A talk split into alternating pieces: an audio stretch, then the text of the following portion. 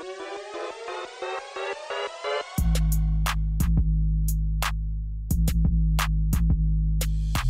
Servus Leute und herzlich willkommen in einem brandneuen Video der Mission Money. Wir sind heute zurück mit einem sehr, sehr spannenden Gast. Ihr kennt ihn mit Sicherheit alle aus der Höhle der Löwen. Er ist Deutschland bekan Deutschlands bekanntester Gründer, sage ich jetzt einfach mal, und Startup-Investor. Und er hat ein tolles neues Buch geschrieben, 10x-DNA. Darüber werden wir gleich ausführlich sprechen. Zum zweiten Mal zu Gast bei der Mission Money. Herzlich willkommen, Frank Thelen. Vielen Dank, dass ich nochmal bei dir sein darf. Ja, sehr gerne. Das ist, äh, die Ehre ist ganz auf unserer Seite. Zu deinem Buch kommen wir gleich. Ähm, ganz kurz erstmal zur Börse. Äh, du hast vor kurzem, ähm, habe ich zufällig gesehen, bei LinkedIn ähm, Dirk Müllers äh, Performance oder einen Post von ihm kommentiert. dem habe ich entnommen, dass du durchaus börsenaffin bist, oder? Oh ja, ich bin sehr börsenaffin, weil, boah, aus ganz vielen Perspektiven. Das eine ist, ähm, als ich damals äh, meine Firma verkauft hatte, hatte ich ja auf einmal relativ viel äh, Geld, auf jeden Fall deutlich viel mehr als davor. Und ähm, dann bin ich so ein bisschen durch die, die Landschaft gezogen und habe gedacht, okay, äh, was machst du jetzt eigentlich mit dem ganzen Geld? Und ähm, dann habe ich halt, äh, da in der Presse stand auch noch mehr, äh, dass das mehr ist, als es dann wirklich war, aber es war auch schon einigermaßen Geld. Und ähm, dann durfte ich halt ganz viele Vorstände äh, treffen und die mir alle irgendwelche Kuchendiagramme vorgelegt haben und so weiter. Und äh, seitdem finde ich das einfach spannend, äh, weil Geldanlage, finde ich, ist eine, am Ende des Tages eine sehr intensive, spannende Denkaufgabe, weil man Dinge voraus und auch eine Geduldsaufgabe und eine Mutaufgabe, weil man ja äh, dann äh, sich auch nicht verrückt machen lassen muss. Und so diese ganze Komplexität, also wie funktioniert eigentlich Geldanlage insgesamt, finde ich wirklich äh, echt spannend. Vielleicht kurz zum Hintergrund. Also Dirk hat ja da, er haut ja ganz gerne mal einen raus. Bei uns war er auch, glaube ich, vor zwei, drei Monaten. Und er hat dann ja, ähm, dann hast du, glaube ich, so kritisiert ein bisschen, okay, die Performance jetzt die letzten zwei, drei Monate ist ja gut und schön im Crash dann sozusagen ähm, nicht zu verlieren. Aber man muss ja auch sehen, was dann vielleicht die vier, fünf Jahre davor war, wenn ich das jetzt so, glaube ich, grob äh, richtig du, wiedergegeben habe. Ich bin so ein äh, faktengetriebener Mensch, ja. Und ähm, ich habe einfach gesehen, ähm, er ist ja, ich persönlich kenne ihn gar nicht. Vielleicht ist er auch total clever und gut. Also ich, ich kenne ihn nicht. Ähm, aber er hat halt seinen, er hat nun mal seinen Namen dahingelegt und da seine eigenes, äh, seinen eigenen Fonds aufgelegt. Den, den kann meine Mutter, wenn sie will, bei der Deutschen Bank zeichnen. So, jetzt hat sie ihn vielleicht im Fernsehen gesehen und sagt, oh, ähm, der ist immer ein toller Typ, da kam er nicht rüber. Und äh, jetzt legt sie da ihr Geld an. Und dann noch in der Bildzeitung zu sagen, ich habe den Crash vorhergesagt und diese, diese Headline hat er meines Wissens nach nie zurückgenommen, ist einfach eine Unverschämtheit, ja. Weil sein, sein Fonds hat über fünf Jahre, glaube ich, bitte guck das nochmal nach, 2% gemacht, aber nicht PA, sondern also Gesamtrendite in fünf Jahren. Und das ist wirklich ähm, einfach, es geht überhaupt nicht. Ähm, das ist einfach, äh, da bringt ein Flossbach, äh, der, der sicherlich auch jetzt nicht der Oberperformer ist, der aber sehr solide ist, ja schon mehr. Ähm, äh, das ist ja, also das ist einfach keine gute Performance und das mag verschiedene Gründe haben, aber dann sich hinzustellen, als ich habe den Crash vorher gesehen, immer frage ich, warum bist du da nicht Short gegangen? Also ich, ich selber gehe nicht Short, das ist nicht meine Art und Weise anzulegen, aber ich stelle mich auch nicht in die Bildzeitung und sage, ich habe einen Crash vorher gesagt. Ähm, das fand ich einfach nicht passend. Das Produkt, was er anbietet, was meine Mutter äh, in jeder Bank äh, kaufen kann. Und auf der anderen Seite, diese Aussage fand ich einfach nicht, nicht okay. Und das, da habe ich ehrlich gesagt, das ist mittlerweile, glaube ich, hat das Ding 600.000 Views oder so. Das war wirklich auch keine strategische Überlegung oder sonst was. Und ich wollte ihn da auch gar nicht persönlich angreifen, sondern wollte einfach das klarstellen, dass ich diese Performance zu der Aussage nicht übereinander bekomme und dass ich das nicht gut finde. Vielleicht gibt es ja irgendwann mal ein äh, Streikgespräch bei der Mission Money dazu. Können wir mal drauf rumdenken. Lad uns ein, wenn wir beide kommen. Also meine Zusage hast du, weil ich möchte darüber gerne diskutieren. Ich finde, Geldanlage ist ein Thema, ähm, worum sich ja jeder befassen sollte. Also wir sprechen ja gleich auch noch über mein neues Buch. Da, da geht es um Technologie. Das ist ein Thema, wo sich jeder eine gewisse Idee von haben sollte, genauso wie von Ernährung oder von anderen Themen.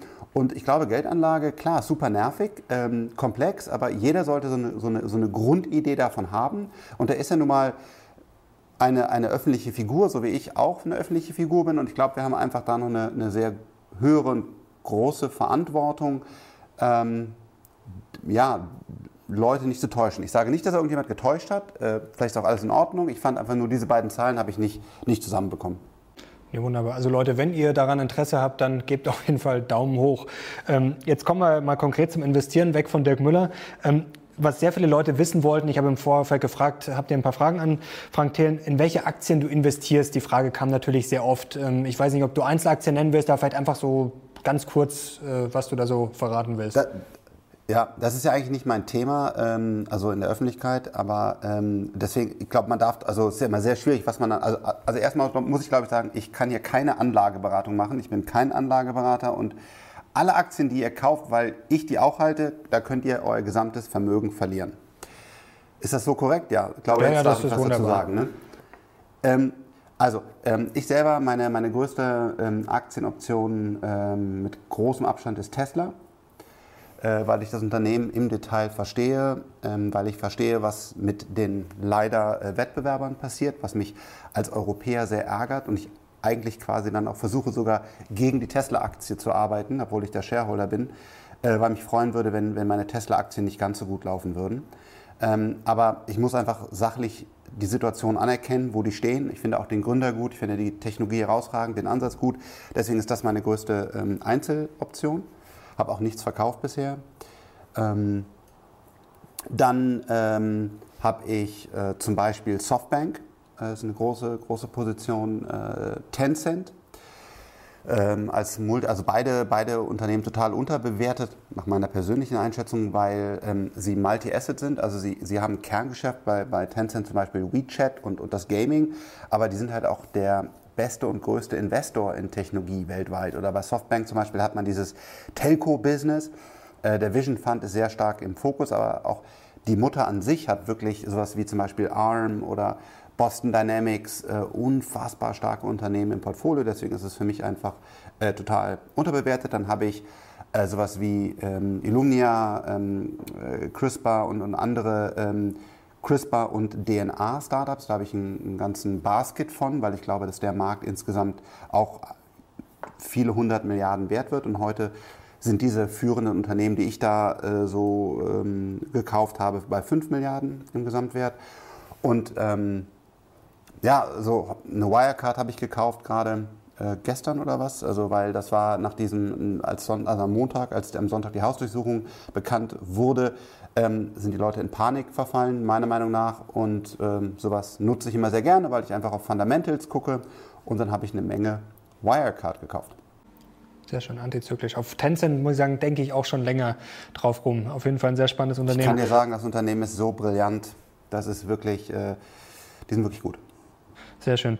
Ähm, um das Thema jetzt abzuschließen mit den Aktien, ähm, jetzt kam auch noch die Frage, erstens aus der Community, ähm, gibt es ein DAX-Unternehmen, das du zukunftsfähig findest und wen hättest du, die Lufthansa ist jetzt rausgeflogen, wen hättest du da vielleicht gerne drin gesehen? Vielleicht sowas Techiges, haben ja auch viele gesagt, jetzt kommt da die Deutsche Wohnen rein, ist ja gut und schön, aber man hätte vielleicht auch mal ein Zeichen setzen können, mal ein bisschen was moderneres, techlastiges. Ja, das ist ja genau das Problem.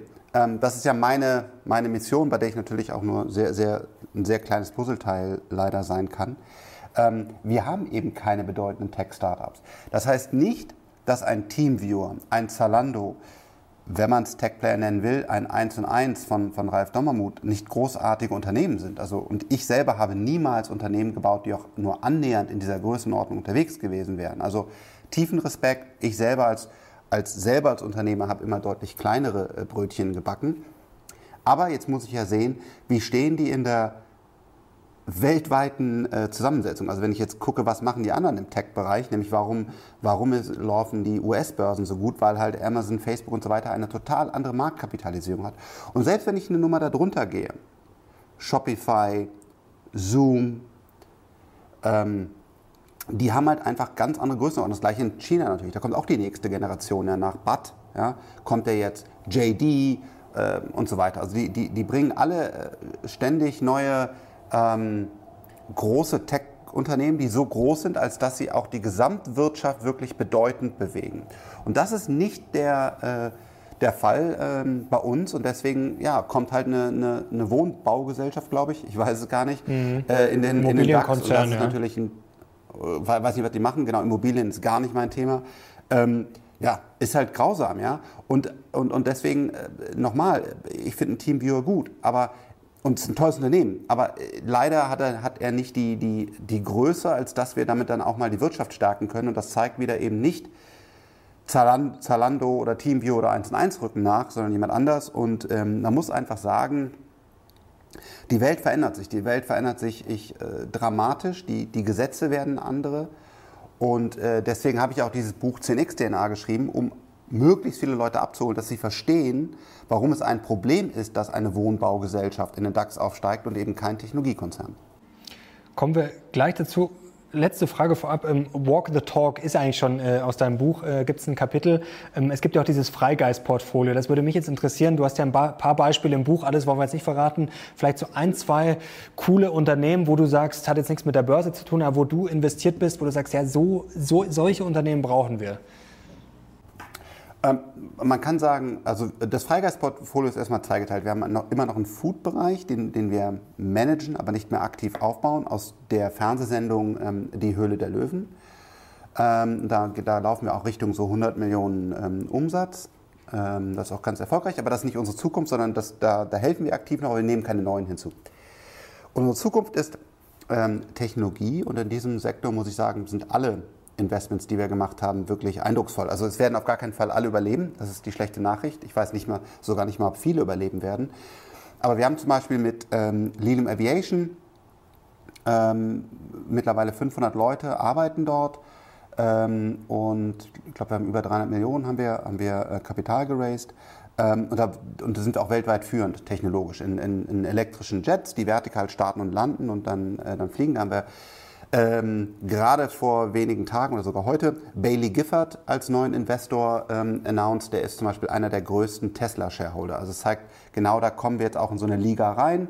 International, Tencent zum Beispiel eben benannt, ist auch bei, ähm, bei Lilium Aviation investiert. Also wirklich große, richtig große Player und da kann was richtig Großes werden. Aber genauso Kraftblocks, ein Energiespeicher, der äh, keine seltenen Erden benötigt, der ähm, unendlich viele Ladezyklen hat, der ähm, zehnmal günstiger ist als Lithium-Ionen-Speicher.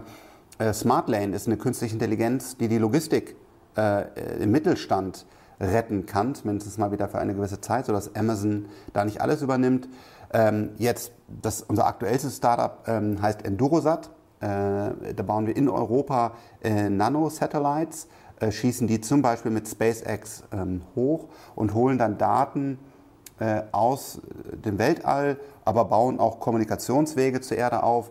Und wir wollen einfach, dass die Erde ein Stück weit besser wird durch Satelliten, äh, die uns umkreisen. Also wir gehen wirklich, ist glaube ich fair zu sagen, in, in, in große, ähm, herausragende Wetten rein und unterstützen die, die Gründer und hoffen dann halt, dass daraus irgendwann mal einer davon halt in diese Dimension vorkommt, die dann halt auch weltweit ähm, relevant ist. Fängt das bei 10 Milliarden an, bei 50 Milliarden, bei 100 Milliarden, das kann man alles diskutieren, aber es sind leider nicht ein, zwei Milliarden, da ist man einfach auf der Welt nicht mehr relevant, sondern es sind deutlich, deutlich höhere Zahlen, dass man da halt mit den, mit den anderen wieder mitspielen darf. Jetzt tauchen wir mal tiefer in das Thema ein. Kommen wir zu deinem Buch 10x DNA. Also ich Kompliment, wirklich ein tolles Buch. Ich fand es inhaltlich richtig gut, was mir vor allem gut gefallen hat. Ich glaube, es ist für jeden geeignet, was du gesagt hast, deine Mission, die Leute mitzunehmen. Also auch Leute, die vielleicht noch nicht so die Ahnung haben, aber trotzdem geht's in die Tiefe. Also da ist, glaube ich, wirklich, da ist einiges drin. Äh, kommen wir auch gleich noch dazu. Und ich fand es vor allem optisch sehr, sehr schön. Jetzt zur Erklärung. Was ist diese 10x DNA? Das ist eigentlich genau das, worüber wir gerade die ganze Zeit äh, gesprochen haben. Wenn du jetzt mal anguckst, ein, ein Volkswagen, ein, ein, Daimler, ein BMW, die haben eben keine 10x-DNA, sondern die versuchen, das Spaltenmaß zu optimieren, was auch für viele Jahrzehnte ja funktioniert hat. Der Sechszylinder hat immer ein bisschen, ein bisschen runtergeschnurrt, ähm, hat je, jedes Jahr 0,2 äh, Liter weniger gebraucht, hat, hat irgendwas 5 bis maximal 12, das war schon ein großer Sprung dann, ähm, Energieverbrauch, das waren dann so vier, fünf Jahres äh, Entwicklungszyklen und damit sind wir Weltmarktführer geworden, ne? mit dem perfekten Leder, perfektes Spaltmaß, ein Sechszylinder, der einfach gut läuft. So, und diese, damit sind damit Miele, beste Kaffeemaschine der Welt, Sennheiser, äh, bestes äh, äh Mikrofon der Welt. Aber jetzt kommt ein neue, neues Zeitalter, das 10x-Zeitalter, wo Autos auf einmal elektrisch sind, selbstfahrend sind oder fliegend sind, wo Energiespeicher auf einmal auf Nanotechnologie zehnmal günstiger sind. Oder wo mein Steak, was ich esse, zwar ein ein echtes Steak ist, aber aus dem Labor kommt, weil dort damit verschiedener Technologie es ermöglicht wird, dass das perfekte Filetsteak ähm, im Labor wächst. Und das sind ja nur einige Sachen oder ganze, ganze ähm, Häuser, ganze Siedlungen werden 3D gedruckt und sind günstiger und besser, als, als wenn man die Häuser anders baut. Und das ist eine Mindset-Frage. Also bin ich der 2 bis 3 Prozent Optimierer oder bin ich derjenige, der, der 10x sagt und sagt, ich will eben nicht das Spaltmaß optimieren, sondern ich will komplett überlegen, wo können wir in Zukunft hingehen. Amazon zum Beispiel, auch als Aktie ja immer rumgedümpelt, bis dann irgendwann der Wert erkannt wurde. Ganz interessanter Chart. Ähm, die haben halt gesagt, wir müssen halt zum Beispiel unser Rechenzentrum auch für andere öffnen, weil nur fürs Weihnachtsgeschäft kaufen wir diese ganzen blöden Server. Äh, aber es muss doch auch jemand geben, der im Januar und Februar Rechenkapazität hat. Das ist diese andere, diese 10x-Denke. Und äh, die fehlt halt leider oftmals in den Siemens und, und äh, Co. in Deutschland, sondern die versuchen halt einfach bestehende Prozesse zu optimieren. Und das ist jetzt gerade auch das, was wir in der deutschen Autoindustrie leider sehen. Jetzt hast du die Mondlandung sehr schön angeführt in einem Buch und daraus sind viele Dinge entstanden, die heute normal für uns sind. Zum Beispiel Chips hast du äh, genannt, End-to-End-Testing. Jetzt ist ja die Frage, was jetzt unsere Mondlandung sozusagen wäre. Denn du hast es gerade schön erklärt. Ähm, jetzt ist ja die Frage mit diesem Innovators Dilemma, zum Beispiel, ob man jetzt schaut, die bestehenden Kunden irgendwie noch zufriedenzustellen, bleiben wir mal bei, der, bei den Autobauern, oder ob man eben versucht, dann wirklich neue Zielgruppen äh, zu erschließen. Also wo fangen wir denn da an und wo hören wir da auf? Und geht das überhaupt mit diesen, wir mal, bestehenden Konzernen wie Siemens oder VW? Können die das überhaupt?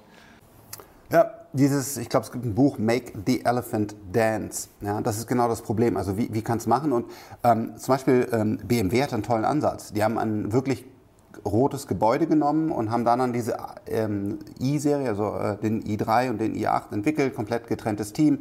Aber irgendwann hat der Konzern es dann doch wieder ähm, aufgeschluckt und die, die Rechtsabteilung äh, hingegangen. Also ähm, das ist eine sehr gute Frage und ich habe auch keine Antworten darauf, wie, äh, wenn, wenn ich 200.000 Mitarbeiter habe, wie, wie, wie bringe ich die wieder auf Geschwindigkeit? Ja?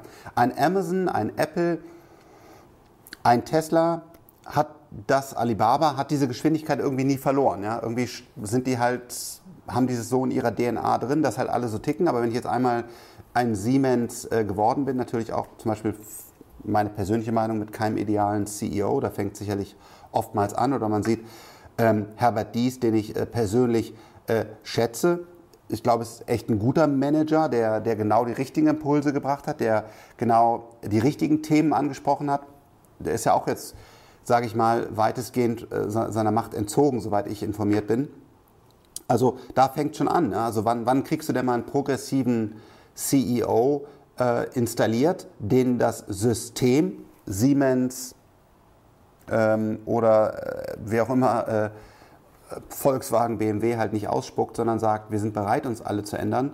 Das ist eine große, große Herausforderung. Also das, da habe ich auch keine Antworten, außer zum Beispiel ähm, ein, ein, ein, großer ähm, Hersteller, Werkzeughersteller aus Liechtenstein, den, den äh, durfte ich besuchen, ähm, Hilti, der hat wirklich zwei Gebäude komplett getrennt. Auf der einen Seite ist die alte Generation deren Werkzeuge, die arbeitet noch auf Gas. Auf der anderen Seite ist die Elektro-Version, die heutzutage viel zu teuer, viel zu kurzlebig und keine Ahnung was ist, aber man weiß, exponentielle Entwicklung. In drei Jahren kannst du die Gasdinger äh, sonst braucht kein Mensch mehr. Aber heutzutage sind sie halt noch, ähm, noch schlechter.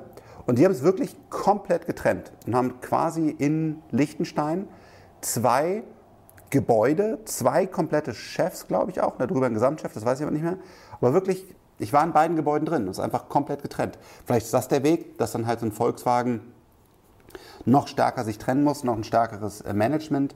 Ähm, man kann Firmen zukaufen. Also es gibt einen Wettbewerber von uns, zum Beispiel bei Lilium.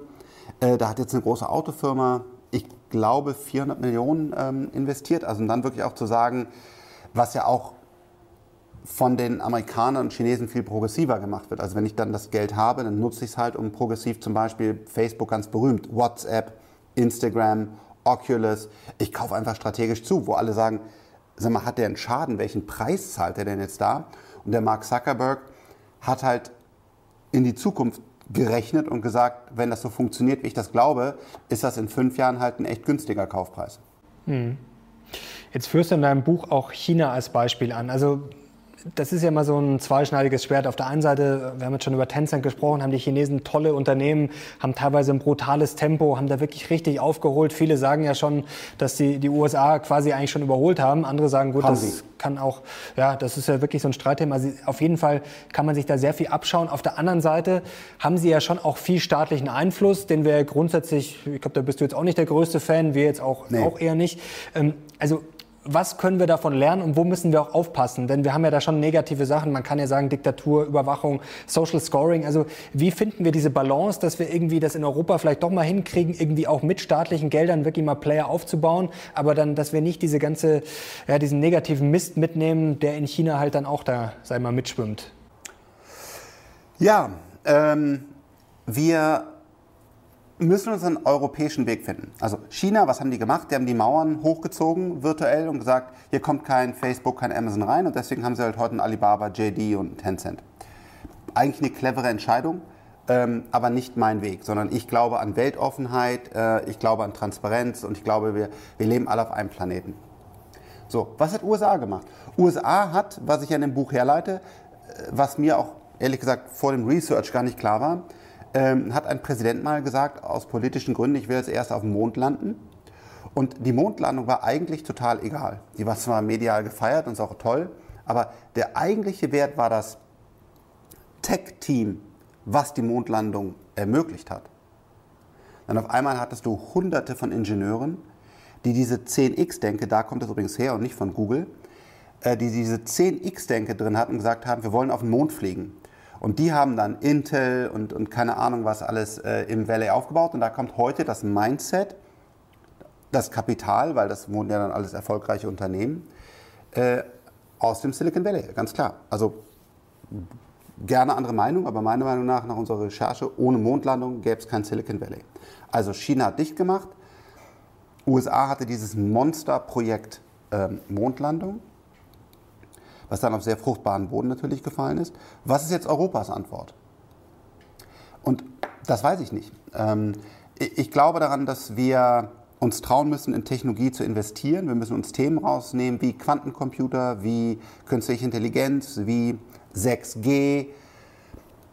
Blockchain hätte ich gerne gehabt. Äh, das scheinen wir uns schon wieder mit der BaFin und Co. wirklich nur noch in, äh, nicht mehr ins Knie, sondern in den Kopf zu schießen. Ähm, naja, das wäre zum Beispiel so eine Idee, dass man sagt, wir, wir, wir starten ein Projekt und sagen, ähm, unsere ganze Verwaltung läuft bald auf Distributed Ledger. Also nicht Blockchain, sondern halt eine modernere Form davon, um dann halt auch wieder zu sagen, okay, dann haben wir Talent, äh, dann haben wir die Gesetze und von da aus können wir dann weltweit äh, das Ganze entwickeln. Oder Hyperloop zum Beispiel, eine Riesenchance. Ähm, ist einfach eine, nach 1822 als äh, die Bahn erfunden wurde, wir fahren immer noch auf diesen Schienen, auf den gleichen Schienen wie 1822. Ja, wir haben da vielleicht eine Klimaanlage oben drauf, aber äh, das, ist, das ist der gleiche Zug. Und wir müssen uns trauen, jetzt Themen rauszunehmen und die politisch, ich sehe leider keinen anderen Weg, weil wir haben keine starke Wirtschaft. Also wir haben eine, eine gute Wirtschaft, aber die ist auch leider eher absteigend, wie zum Beispiel die Autowirtschaft. Also wir haben jetzt auch nicht die, die Jeff Bezoses und, und die, die Google-Gründer, die einfach mal auch 100 Milliarden privat irgendwo reinschießen können. Also wird es der Staat richten müssen. Und der muss sich jetzt meiner Meinung nach Fokusthemen nehmen und dort wirklich anschieben über zehn Jahre, bis dann Europa wieder stabil ist und auch wieder drei, vier Tech-Themen gefunden hat, ähm, wo wir halt die Nummer eins sind. Mhm. Jetzt kommen wir zu diesen Themen. Die hast du super beschrieben in deinem Buch. Also eigentlich wirklich die ganze Palette KI, Robotik, Blockchain, haben wir gerade schon drüber gesprochen, 3D-Druck, 5G. Also da findet man wirklich alles, äh, was äh, schon länger diskutiert wird und was auch wirklich jetzt äh, die nächsten Jahre prägen wird. Wenn du dir jetzt einen Favoriten raussuchen müsstest, ich weiß, es ist eine unfaire Frage, der am meisten prägen wird von diesen ganzen Themen, wenn du dich entscheiden müsstest, was würdest du da nehmen? Ja, ich glaube, das ist eine relativ einfache Frage und sogar fast äh, langweilige Frage, weil die Antwort ist KI. Das ist, also das, ist das, was über allem steht. Die, die Frage ist, was ist dann das nächste? Weil, weil KI ist das, was, was ja auch die größte Erfindung der Menschheit ist oder die letzte. Ähm, da sind sich, glaube ich, alle einig, das ist das Wichtigste. Ähm, wenn ich dann das zweite wählen müsste, dann würde ich 3D-Druck nehmen. Warum? Weil 3D-Druck heutzutage offensichtlich zum Beispiel mein Mikrofon hier ähm, geht kaputt, der Ständer, dann drucken wir hier gerade lokal irgendwie den neuen Ständer aus, klicken den dran oder natürlich noch besser äh, Prothesen oder was alles. Das kann man auf einmal on demand machen.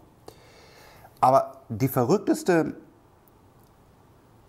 der verrückteste Sprung in die Zukunft bei 3D-Druck ist, dass wir jetzt so jeden einzelnen Voxel in einem großen 3D-Raum definieren können, welche Eigenschaft das Material an dieser Stelle hat, dass ich so frei und so komplex gestalten kann, dass der menschliche Körper das nicht mehr verarbeiten kann. Und das ist die größte Revolution, seit wir aus der Höhle rausgekommen sind. Wir sind als Menschen rausgekommen und haben entdeckt, oh wow, ich kann ja irgendwie ein Brett nehmen und dann kann ich das zusammentackern oder nageln und dann habe ich auf einmal irgendwie eine Bank und dann habe ich ein Haus gebaut und dann irgendwann hat einer zum Beispiel ein Rad erfunden und dann habe ich das mit einer Schraube dran geschraubt. Das war eigentlich so, wie wir Dinge bauen. Und so tun wir es heute auch noch. Ein Auto ist natürlich viel komplexer, aber es ist eigentlich noch gebaut so, dass wir Blech nehmen, das zusammenhauen, den Reifen dran und wir verstehen noch, bis auf die Chips, die da drin sind, was da eigentlich physikalisch passiert. Das kann unser Gehirn nachvollziehen, dass es Sinn macht, das so und so zu formen. Durch 3D-Druck werden wir Formen bekommen, die durch, wieder, jetzt sind wir bei der künstlichen Intelligenz, durch künstliche Intelligenz so gebaut werden, dass zum Beispiel ein Wärmetauscher so aussieht, dass wir denken, hä, wie, was soll das? Das sieht ja wie aus wie so ein komisches Unterwassertier oder keine Ahnung was. Aber es ist 20% effizienter. Und das Gleiche werden wir auch sehen für zum Beispiel Autos, Flugzeuge, Häuser.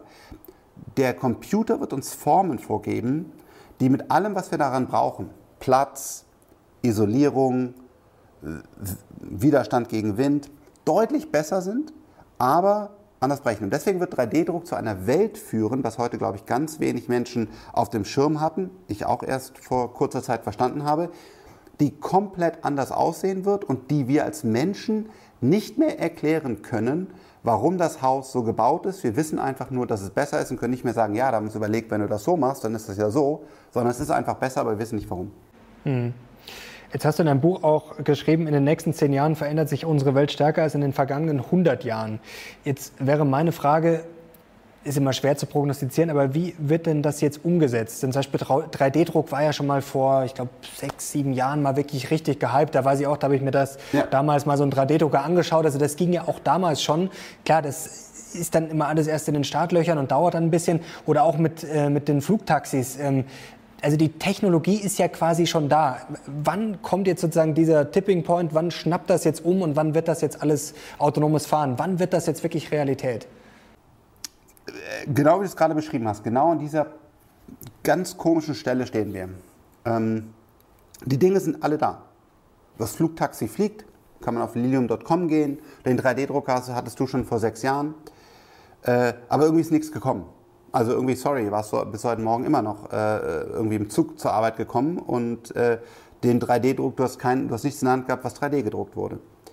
Das ist das Schwierige zu verstehen. Das ist der Nokia-Moment bei den Smartphones, wo einfach die versucht haben, das Smartphone zu bauen, aber es hat halt keiner angenommen und es hat keine E-Mails, weil es nicht funktioniert. Aber dann kam das iPhone und dann auf einmal, heute können wir es ohne Smartphone nicht vorstellen.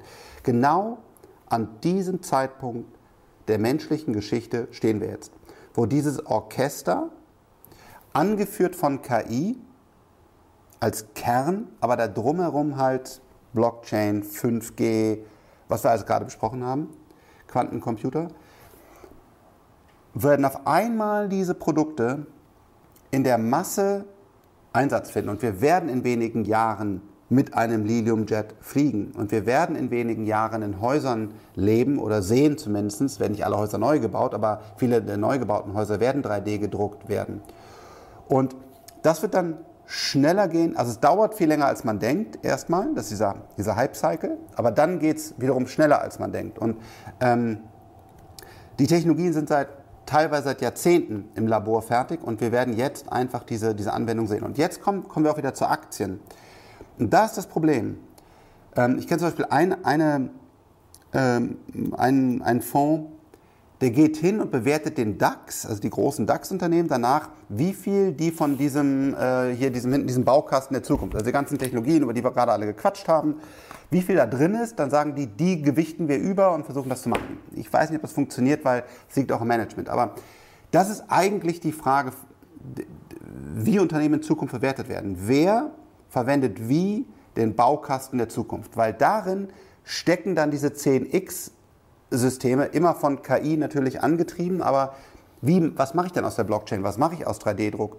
Wie nutze ich Quantencomputer, um als erster ähm, hocheffiziente Batterien zu berechnen? Oder ähm, wie, was mache ich mit CRISPR, äh, um zum Beispiel Covid-19 äh, Krebs in einzelnen Teilen, Krebs ist viel, viel, viel komplexer, aber um, um auch echte Durchbrüche in der Medizin zu generieren. Und dann ist es egal, böse gesprochen, ob da noch jemand auf die alte Art und Weise forscht und irgendwelche Tabletten entwickelt, sondern wenn du derjenige bist, der wie Google Search verändert und du bist jetzt derjenige, dem, dem du bist quasi der Führer im CRISPR-Bereich, also in, Veränderung unserer DNA, dann bist du so 100 Milliarden und dann auch bald 500 Milliarden wert. Das ist, das ist halt die Frage, wer ist das und wer, wer setzt diese Technologien wie ein? Und für mich als Europäer die Frage, wie viele europäische ähm, Unternehmen machen damit? Und deswegen habe ich halt leider heute überhaupt keine europäische Aktien in meinem Portfolio, was ich sehr, sehr gerne hätte,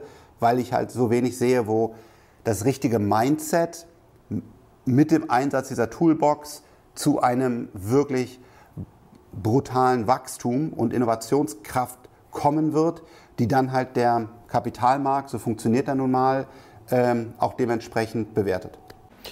Gibt es eigentlich eine Technologie oder einen Hype, wo du sagst, der ist komplett überschätzt? Ah, das ist eine gute, von der anderen Seite ist eine gute Frage. KI ist klar, aber was ist überschätzt?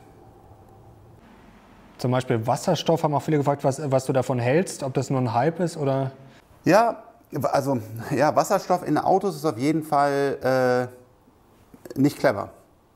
Ähm, äh, also warum? Ähm, das ist dieses First Principle Thinking. Ähm, und du musst einfach überlegen, was passiert, also wie viel Energie brauchst du, um Wasserstoff zu gewinnen? Ähm, und, und was bleibt denn übrig? Und dann kann ich es in mein Auto betanken und wie komplex muss das Auto gebaut werden und welchen Effizienzgrad hat das Auto? Und wenn du das alles zusammenrechnest, dann kommt sehr, sehr wenig in dem Auto an, an Energie. Jetzt sagen die Leute, ja Frank, in der Wüste oder hier im Norden, äh, wenn da, wenn da der Wind äh, bläst und wir zu viel Energie haben, dann können wir immer Wasserstoff generieren. Also manchmal gibt es ja Momente, ist der Strompreis sogar negativ, mal Wasserstoff.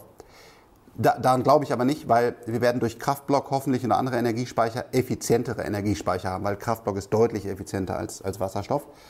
Ähm, also glaube ich an diese Theorie nicht. Aber das heißt also, du hast eine Menge, äh, musst viel Energie aufwenden, um Wasserstoff zu generieren. Und dann das nächste ist, ein Wasserstoffauto ist viel komplexer zu bauen als ein Elektroauto. Und das Problem, was die Batterie heute hat, ist Energy Density, also wie viel Energie kann ich in, in ich habe ja nun mal nur gewissen Platz und will gewissen Gewicht mit mir geben, Ladezyklen, vielleicht noch Ladegeschwindigkeit, aber das ist eigentlich schon gelöst. Und diese Parameter werden in den nächsten drei, vier Wochen gelöst. In den nächsten drei bis vier Wochen. Tesla Battery Day wird zu allen, zu diesen Herausforderungen meiner Meinung nach eine Antwort finden. Density, Cycles, also wie oft kann ich die Batterie laden und entladen. Und, wird, und wenn es nicht dieser Battery Day ist, dann der Battery Day in zwei Jahren. Und dann gibt es keinen Grund mehr, Wasserstoff in Autos einzusetzen, weil ich halt die deutlich effizientere Batterie habe, die übrigens auch viel, viel weniger, das wird uns auch überraschen, was, was Tesla da vorstellt, äh, viel weniger seltene Erden einsetzt. Und dann noch länger hält und dadurch halt auch noch besser recycelt werden kann und so weiter. Aber Wasserstoff ist dann sinnvoll, wenn ich halt auf der, ist ähm, ich diese Energiedichte, die ja hervorragend ist bei Wasserstoff, unbedingt benötige und dass es egal ist, dass das Produkt, was ich da baue, etwas teurer ist. Beispiel Flugzeug. Beispiel Boot. Wenn ich äh, Waren übers Meer transportieren will, da wird eine Batterie lange nicht hinkommen. Also ich sehe Wasserstoff in diesen Bereichen, Flugzeug und äh, Boot, ähm, aber auf gar keinen Fall äh, in Autos. Ähm, und das ist wirklich, also ich verstehe auch nicht, warum da eine deutsche Autoindustrie jetzt wieder draufspringt. Oder es gibt ja auch gerade eine, eine Company, die public geht. Darf ja keine, also ich mache keine Be Beratung und Bewertung von, von äh, öffentlichen Stocks, aber diesen Stock äh, würde ich shorten, aber ich shorte pauschal nicht. Also das ist auf jeden Fall ein unfassbar, was sie da für eine Börsenstory aufbauen. Das äh, ist wirklich Bullshit. Ähm, also Wasserstoff in Autos macht keinen Sinn, und, aber in anderen Bereichen kann es, äh, wird es Sinn machen. Mhm. Sehr schön. Ähm Vielleicht kurz noch, jetzt kommen wir zum Ende langsam. Ähm, was viele Fragen kamen, was braucht man denn für Eigenschaften als Unternehmer? Was kann man auch von dem Elon Musk lernen? Das hast du auch in deinem Buch angeschnitten. Ähm, fand ich auch super. Du hast vorher schon gesagt, auch mit diesem First Principle Thinking. Ähm, was würdest du denn den Leuten daheim raten? Erstens mal in dieser Welt, die sich ja jetzt wirklich sehr schnell ändert, sei mal auf dem Laufenden zu bleiben und vielleicht eine Stufe weiter noch, wenn man jetzt wirklich erfolgreich werden will, vielleicht auch als Unternehmer. Was wäre so da dein Tipp?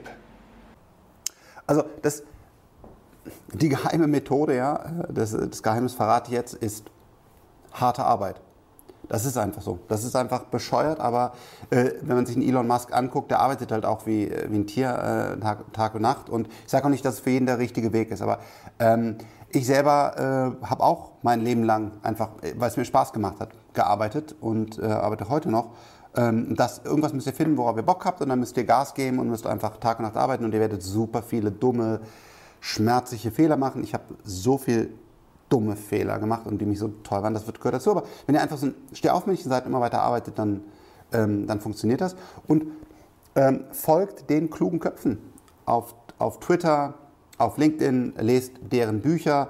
Äh, ehrlich, kannst mein Buch lesen, das glaube ich echt gut, aber du kannst ein anderes Buch lesen. The, The Future is Faster Than You Think äh, ist auch ein super Buch, beschreibt das Gleiche. Also das, das Phänomen versucht halt, das einfach zu verstehen, was da gerade passiert und ob das ein Mainz oder irgendein anderes ist, total egal. Aber befasst euch damit, was disruptive Technologien in Zukunft machen werden, weil es ist die größte Revolution in der menschlichen Geschichte. Und da, da befasst euch, wie, wie, wie, wie, wie denkt ein, ein Tencent, ein, ein, ein Jeff Bezos, ein, ähm, ein Elon Musk und, und, und schaut euch das an und befasst euch aber auch, da müsst ihr eine gewisse Zeit investieren, in ein Grundverständnis dafür, was ist ein Quantencomputer? Was kann künstliche Intelligenz heute, was kann sie nicht, was wird sie in Zukunft können? Und das versuche ich hier in diesem Buch zu beschreiben, aber da gibt es sicherlich auch noch bessere und andere Quellen. Nehmt euch die Zeit und versucht diese Technologien und das Mindset First Principle Thinking, ähm, das äh, Kurzweil, äh, Law, ähm, also das, äh, das Moore's Law, wie funktioniert das und wie ergänzt es mit anderen. Das ist also so einfach äh, ganz super gut dokumentierte Dinge. Ähm, das sind Mindsets, Gedanken, die man hat, in Kombination mit den Technologien. Daraus wird in Zukunft der große Wert entstehen und das muss man einfach ähm, wissen und da auf dem Laufenden bleiben. Noch ein kurzer Ausblick in die Zukunft. Ähm, du hast auch in deinem Buch beschrieben, dass es ja eigentlich noch nie so viele Wissenschaftler ähm, gab wie heute. Das Problem ist, wir können ja nicht alle Wissenschaftler werden. Also die Frage ist sozusagen der soziale Zusammenhalt. Äh, soweit ich weiß, bist du ja auch ein Befürworter des Grundeinkommens. Jetzt hat der Elon Musk ja. zum Beispiel auch schon gesagt, Amazon ist zu groß geworden. Jetzt haben wir dann natürlich auch das Problem, so schön die Digitalisierung ist, dass sie natürlich dann manche sehr, sehr groß macht. Also was sind da die Lösungen für die Zukunft? Muss ein Grundeinkommen her. Ja, das ist ein Problem. Das ist einfach ein Problem. Ähm, und die Corona-Krise war da übrigens äh, sehr negativ. Ähm, weil die hat die Welt eigentlich noch weiter auseinandergebracht. Also ähm, weil die, die, die Reichen äh, haben davon profitiert. Also A, weil sie es besser überleben konnten, weil sie halt ein Haus hatten und irgendwie einen großen Garten und äh, sich Bildung weiter leisten konnten. Und B, wenn man sich anguckt, Amazon, Microsoft, alle, die sind ja die großen Gewinner. Also hat eigentlich die, die, die Starken noch stärker gemacht. Und dass, äh, dass diesen Trend sehe ich leider äh, sich fortsetzen. Deswegen ist es so wichtig, dass Europa wenigstens noch ein Teil von, von, der, von der bedeutenden Wirtschaftskraft bleibt. Ähm, ja, das ist, das ist ein Problem. Und wir müssen, glaube ich, so was wie mit Grundeinkommen zum Beispiel, dass kein Mensch Angst hat, dass er nicht weiß, wie er seine Miete zahlt, wie er Internetzugang, damit Bildung äh, bekommt, wie er eine gute Ernährung, nicht ein Wild, Wildgute, sondern eine gute Ernährung einfach sicher weiß, dass das gewährleistet ist, dass wir von da aus eben keine Leute haben, die, die Angst haben oder sowas. Das ist schon, ähm, ja, das ist das, was wir jetzt brauchen und da muss die Politik sich mit befassen. Erfolgterweise befasst sich eigentlich kein Politiker damit. Also ich finde dieses Thema Grundeinkommen, wie geht es eigentlich weiter, hatten wir äh, bisher gar nicht auf der politischen Agenda, also nicht so als, als Hauptthema zumindest. Es gab mal Andrew Chen, heißt er, glaube ich, der war ähm, Kandidat jetzt aktuell für die amerikanischen Präsident, der ist ja leider rausgeflogen, für ihn war das ein wichtiges Thema. Ähm, aber in Deutschland ist mir kein Politiker bekannt, der das Thema für sich entdeckt hat und dann auch aktiv gestaltet. Was wirklich Wahnsinn ist, das hat mich aus den Schlappen gehauen. Ähm, das hat der äh, Bregmann in dem Buch geschrieben, dass damals Nixon das in den USA einführen wollte. Im Grundeinkommen wusste ich bis dato auch nicht, aber das ist damals dann gescheitert aus ein paar Gründen. Da wurde dann viel von außen noch Einfluss genommen, aber wusste ich äh, bis dahin auch nicht. Muss man sich mal vorstellen, ist ja auch schon ein paar Jahre her und Nixon war jetzt ja nicht im Verdacht, linksradikal zu sein. Ähm, versprochen. Ja, ja. Aber da würde ich sagen, ich weiß nicht, warum es gemacht hat, aber da wüsste ich nicht, ob das, also warum bin ich für das, das, das Grundeinkommen, was ist mein Gedanke dahinter? Ähm, die, ähm, die, die Effizienz der Arbeit wird so groß durch Roboter, Netzwerke und, und, und KI, dass wir uns das erlauben können, weil eben zum Beispiel unser Essen vollautomatisch äh, in In-house-Farms generiert wird, von Robotern gepflückt wird und fertig verpackt wird. Weil du musst ja auch irgendwie bezahlen. Und meine Idee, vielleicht ist sie auch falsch, also das ist echt ein komplexes Thema, ähm, ist, dass wir uns das leisten können, weil wir so eine hohe Effizienz durch Roboternetzwerke und KI bekommen. Äh, das heißt, wie es damals hätte finanziert werden sollen, würde mich interessieren. Das, das, das würde ich jetzt auf den ersten Blick her nicht verstehen. Ja, es ist sehr kompliziert. Also ich habe da jetzt auch keine endgültige Meinung, aber das allein, ich wusste nicht, dass es dann überhaupt schon so lange diskutiert wurde. Das war mir nicht klar. Ich hm. dachte auch, dass das ein etwas neueres äh, Phänomen ist. Versprochen, letzte Frage. Du führst im Buch auch ein bisschen weiter, ab 2030 dann Kernfusion, Singularität, das ist ja auch so ein Begriff, der immer wieder diskutiert wird, Brain App Store. Ähm, was kommt da noch ganz weit weg auf uns zu? Und ist es vielleicht wirklich möglich, dass vielleicht wir beide noch äh, das erleben, dass wir unsterblich werden? hm. Das ist ein Thema, mit dem ähm, sich das Buch nicht so tief befasst. Ja? Und ich mich auch selber noch nicht so tief befasst habe. Ähm, es gibt ja bei Google äh, das, das Projekt, ja, diese, diese Unsterblichkeit. Nur mal so rumgesponnen. Also am Ende des Tages ist das schon möglich, ja, weil also was ist das Hauptproblem? Soweit ich das verstanden habe, ist das Hauptproblem, dass, sich, dass wir unsere Zellen sich ja ständig kopieren, unsere DNA. Dabei entstehen Kopierverluste. Oder eine Zelle geht kaputt, weil zum Beispiel irgendein Teilchen aus dem Weltall, was, was so klein ist, dass man es gar nicht sieht, durch uns durchschießt, was wohl ab und zu passiert, und uns dann so trifft, dass irgendwas mutiert und dann, dann äh, kriegen wir Krebs. Ähm, das ist schon, glaube ich, möglich. Also, aber das ist nicht meine, mein, zumindest auch nicht mein heutiger Fokus, meine heutige Expertise, sondern ich versuche zu sagen, wo geht Technologie in der Wirtschaft, in unserem jetzigen Leben in den nächsten 10 bis 15 Jahren hin. Werden wir das in den nächsten 15 Jahren erreichen? Da bin ich mir ziemlich sicher nein, weil diese Technologien, die da kommen, die verstehe ich, glaube ich, ganz gut. Ähm, kann man jetzt sagen, dass in 30, 40, 50 Jahren wir quasi unendlich leben, indem wir halt diese Zellteilung äh, ohne Kopierverluste hinbekommen, ähm, man Augen und, und, Herz und was alles irgendwie verbraucht wird, äh, ersetzen kann. Das ist schon realistisch, bringt ein neues Problem.